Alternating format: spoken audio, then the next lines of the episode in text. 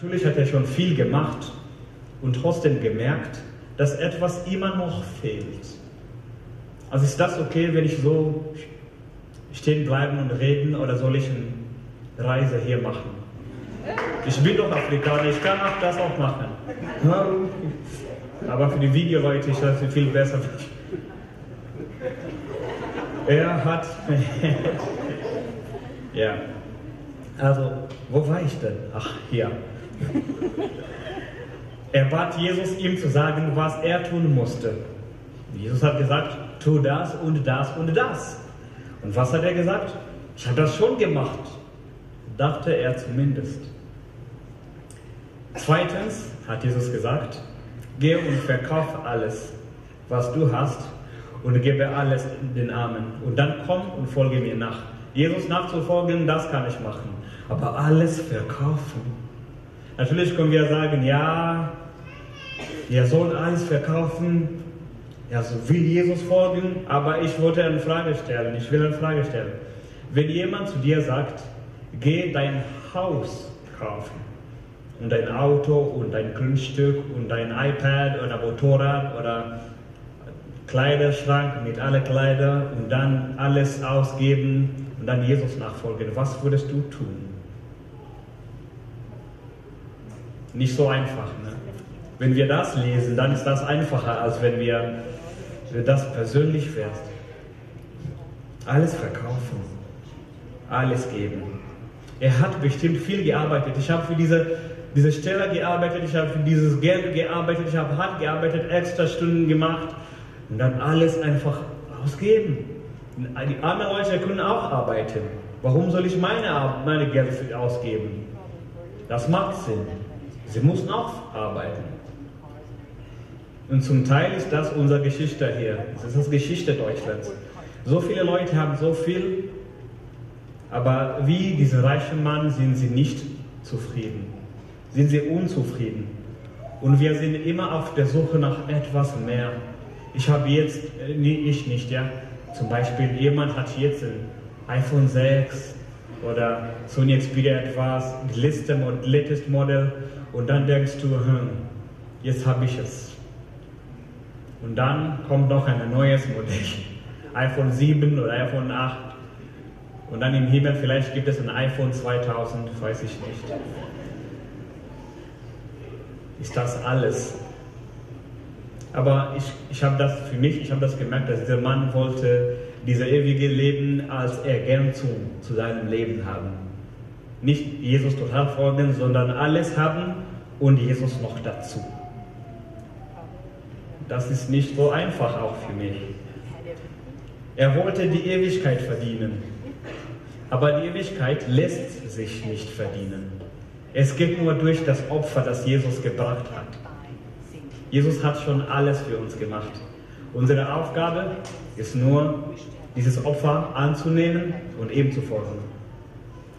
Wir lesen gerade als Gemeinde, als Kirche für Oberberg ein Buch, das Evangelium in zehn Wörter, ein Buch von Paul Ellis. Und ich habe äh, ein paar Sachen gelesen und gelernt und gedacht, hm, das muss ich mit meiner Freude teilen. Man hat gesagt, wenn du etwas von einem, äh, für einen, einen Afrikaner verstecken willst, dann äh, du musst das in ein Buch schreiben, weil die Afrikaner lesen, die lesen nicht gern. Das ist ja wahr, aber die Leute lesen auch nicht so viel. Lieber YouTube gucken, ja, oder Film oder Video oder ja, Hörbuch. Also, ist ein Hörbuch oder Hörbuch? Keine Ahnung. Audiobook. Google it. Was musst du tun, um ewiges Leben zu erben? Nichts. Du kannst nichts tun. Das ewige Leben ist ein Erbe, ein Geschenk, das Gott seinen Kindern gibt. Wir sind nicht gerettet, weil wir Gott etwas Gutes tun, sondern weil er uns etwas Gutes getan hat. Das Größere segnet das Kleinere. Und wir sind gerechtfertigt durch den Glauben allein. Also, ich habe ja BAföG bekommen, ich habe in Universität studiert. Aber was genau habe ich studiert? Mathematik. So schlau bin ich eigentlich nicht, aber ich habe, das klingt schlau aus, ne? Mathematik, boah. Ich habe äh, irgendwie das geschafft, ja. Also es gibt auch eine andere Mathematik. Eine Mathematik, eine Mathematik des neuen Bundes. Des neuen Bundes. Zum Beispiel, wie viele Sünde hat Jesus begangen, bevor er zur Sünde gemacht wurde? Die Antwort ist keine. Und wie viele gerechte Taten hast du getan, bevor du gerecht gemacht wurdest? Die Antwort ist keine. Gott hat alles getan. Bundesmathematik. Aber was, was bedeutet es, gerecht zu sein? Es bedeutet, dass du eine komplette Sanierung hinter dir hast. Eine Erneuerung durch den Heiligen Geist. Einen vollständigen Umbau. Das sind gute deutsche Wörter, wir verstehen das. Umbau, Bauen, Aufbauen, alles mit Bauen zu tun. Obi und Hagebau macht und alles. Wir bauen und Gott macht etwas Neues, neuen Umbau, vollständigen. In Gottes Reich folgt immer, folgt auf Gerechtigkeit immer Frieden. Und einige von uns, wir sind Gottes Kinder, wir sind gerettet, aber wir sind nicht zufrieden. Wir denken, wir müssen etwas und etwas und etwas tun, damit Gott wir, äh, uns mehr lieben kann. Aber wenn, wenn du einen Feldhit begehst und sündigst, wird ein alttestamentlicher Prediger sagen, sieh nur, was du getan hast. Doch ein neutestamentlicher Prediger wird sagen, sieh nur, was er getan hat. Gut.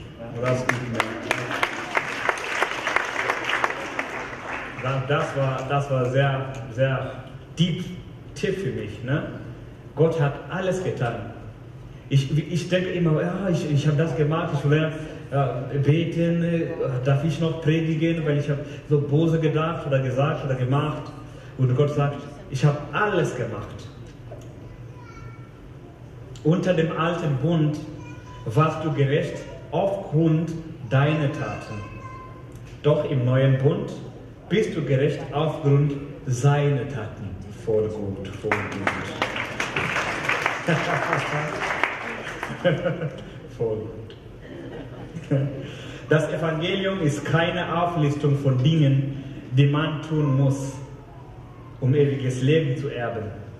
Es ist die wunderbare Mitteilung, dass die Gerechtigkeit, die man braucht, um ins Königreich Gottes zu kommen, die Gerechtigkeit, die jene der Pharisäer und Schriftgelehrten weit übertrifft, diese Gerechtigkeit uns als Geschenk gegeben wird durch Glauben. Also wir haben über Schulden gesprochen. Was würdest du tun, wenn jemand all deine Schulden für dich bereits bezahlt hätte? wie mein BAföG. Wenn jemand sagt, ah, dein Haus ist jetzt dein Haus wirklich, ich habe alles bezahlt, oder dein Auto oder was auch immer, welche Schulden du hast, was würdest du tun? Ich würde zuerst wissen wollen, wer das gemacht hat. Dann würde ich auch wissen wollen, warum er oder sie das getan hat. Was würdest du tun, wenn diese Person dir sagt, weil ich dich liebe, nur weil ich dich liebe. Jetzt wissen wir, wie es mit Gerechtigkeit geht. Was jetzt? Für die Leute, die schon Christen sind, würde ich sagen, geh einfach in Gottes Frieden. Du musst nichts tun. Geh einfach, du bist schon vergeben geh in diese. Wie, wie kann ich das genau konkret machen? Geh, so wie ein Gefängnis und du bist jetzt frei. Geh einfach. Was muss ich? Nee, geh einfach. Bin ich wirklich frei? Ja, geh einfach. Was muss ich? Ich will etwas bezahlen. Nein, geh einfach. Gott sagt, geh einfach. Nicht geh weg, sondern geh einfach. Du bist frei. Für die Leute, die noch keine Beziehung mit Jesus haben, Du, mein Freund, du, meine Freundin, bist eingeladen. Du musst nur diese Einladung annehmen. Jesus hat schon alles getan. Er ist für uns gestorben, damit wir das ewige Leben erben könnten. Er ist am Kreuz gestorben und jetzt ist er auferstanden. Das ist ein Amen-Moment. Amen. Er ist jetzt auferstanden. Ich habe etwas von der, der russischen Gemeinde gelernt. Christus was Christ. Wer ist denn was Christ? Jesus ist auferstanden. Ja. Durch sein Opfer sind wir frei gemacht, gerettet, geliebt und wir haben seine Gerechtigkeit. Es ist nicht kompliziert. Nur an ihn glauben und ihm folgen. Ich möchte jetzt beten. Und beim Gebet hoffe ich, dass wir an unser Leben denken, wie es euch mit Glauben, Rettung und Gerechtigkeit geht. Beim Gebet lade ich euch ein, eine konkrete Entscheidung zu treffen, diese Gerechtigkeit anzunehmen und Jesus total zu folgen. Nach dem Gebet als Zeichen, nur als Zeichen, nichts äh, Rumba Zumba und Halligalli, nur als Zeichen, darfst du nach vorne kommen. Hier kannst du nicht auf der Bühne in der Ecke. Hier darfst du eine Karte holen, die eine Erinnerung für deine Entscheidung sein soll. Wenn immer du, du zweifelst, dass Jesus für alles bezahlt hat, schau mal die Karte an und sag, ich bin frei. Diese Karten sind nur eine Erinnerung. Nur wenn du zweifelst oder weil du vergisst, wie geliebt, geliebt du bist. Ähm, weil ich kann äh, viel besser auf Englisch beten. äh, wird Klaus übersetzen.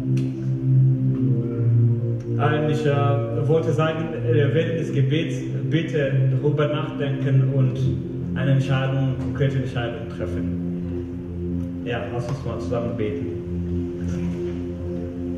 Almighty God, I bless you. Allmächtiger Vater, ich bete dich an. And I thank you for this gift. Ich danke dir für diese Gabe. I want to do something for you all the time. Immer möchte ich etwas für dich tun. But now I know it's because you love me already. Aber ich weiß jetzt, es ist deshalb, weil du mich schon liebst. You love me and you did everything for me. Du liebst mich und du hast alles für mich getan. And I, I, I can now walk in freedom. Und jetzt kann ich in Freiheit gehen. Total freedom. In völliger Freiheit. And sometimes I know I will make mistakes. Und ich weiß, dass ich manchmal Fehler machen werde. Help me to remember. Hilf mir, dass ich mich daran erinnere, that I'm already forgiven. Dass mir längst vergeben ist. That I am righteous because you make me righteous. Dass ich gerecht bin, weil du mich gerecht gemacht hast. In your name I pray. Amen. Ich bete das in deinem Namen, Jesus. Amen. Amen. Amen. And uh, during the time of, uh, of, of, the, of, the, of the worship when we sing. Und während wir jetzt zusammen singen.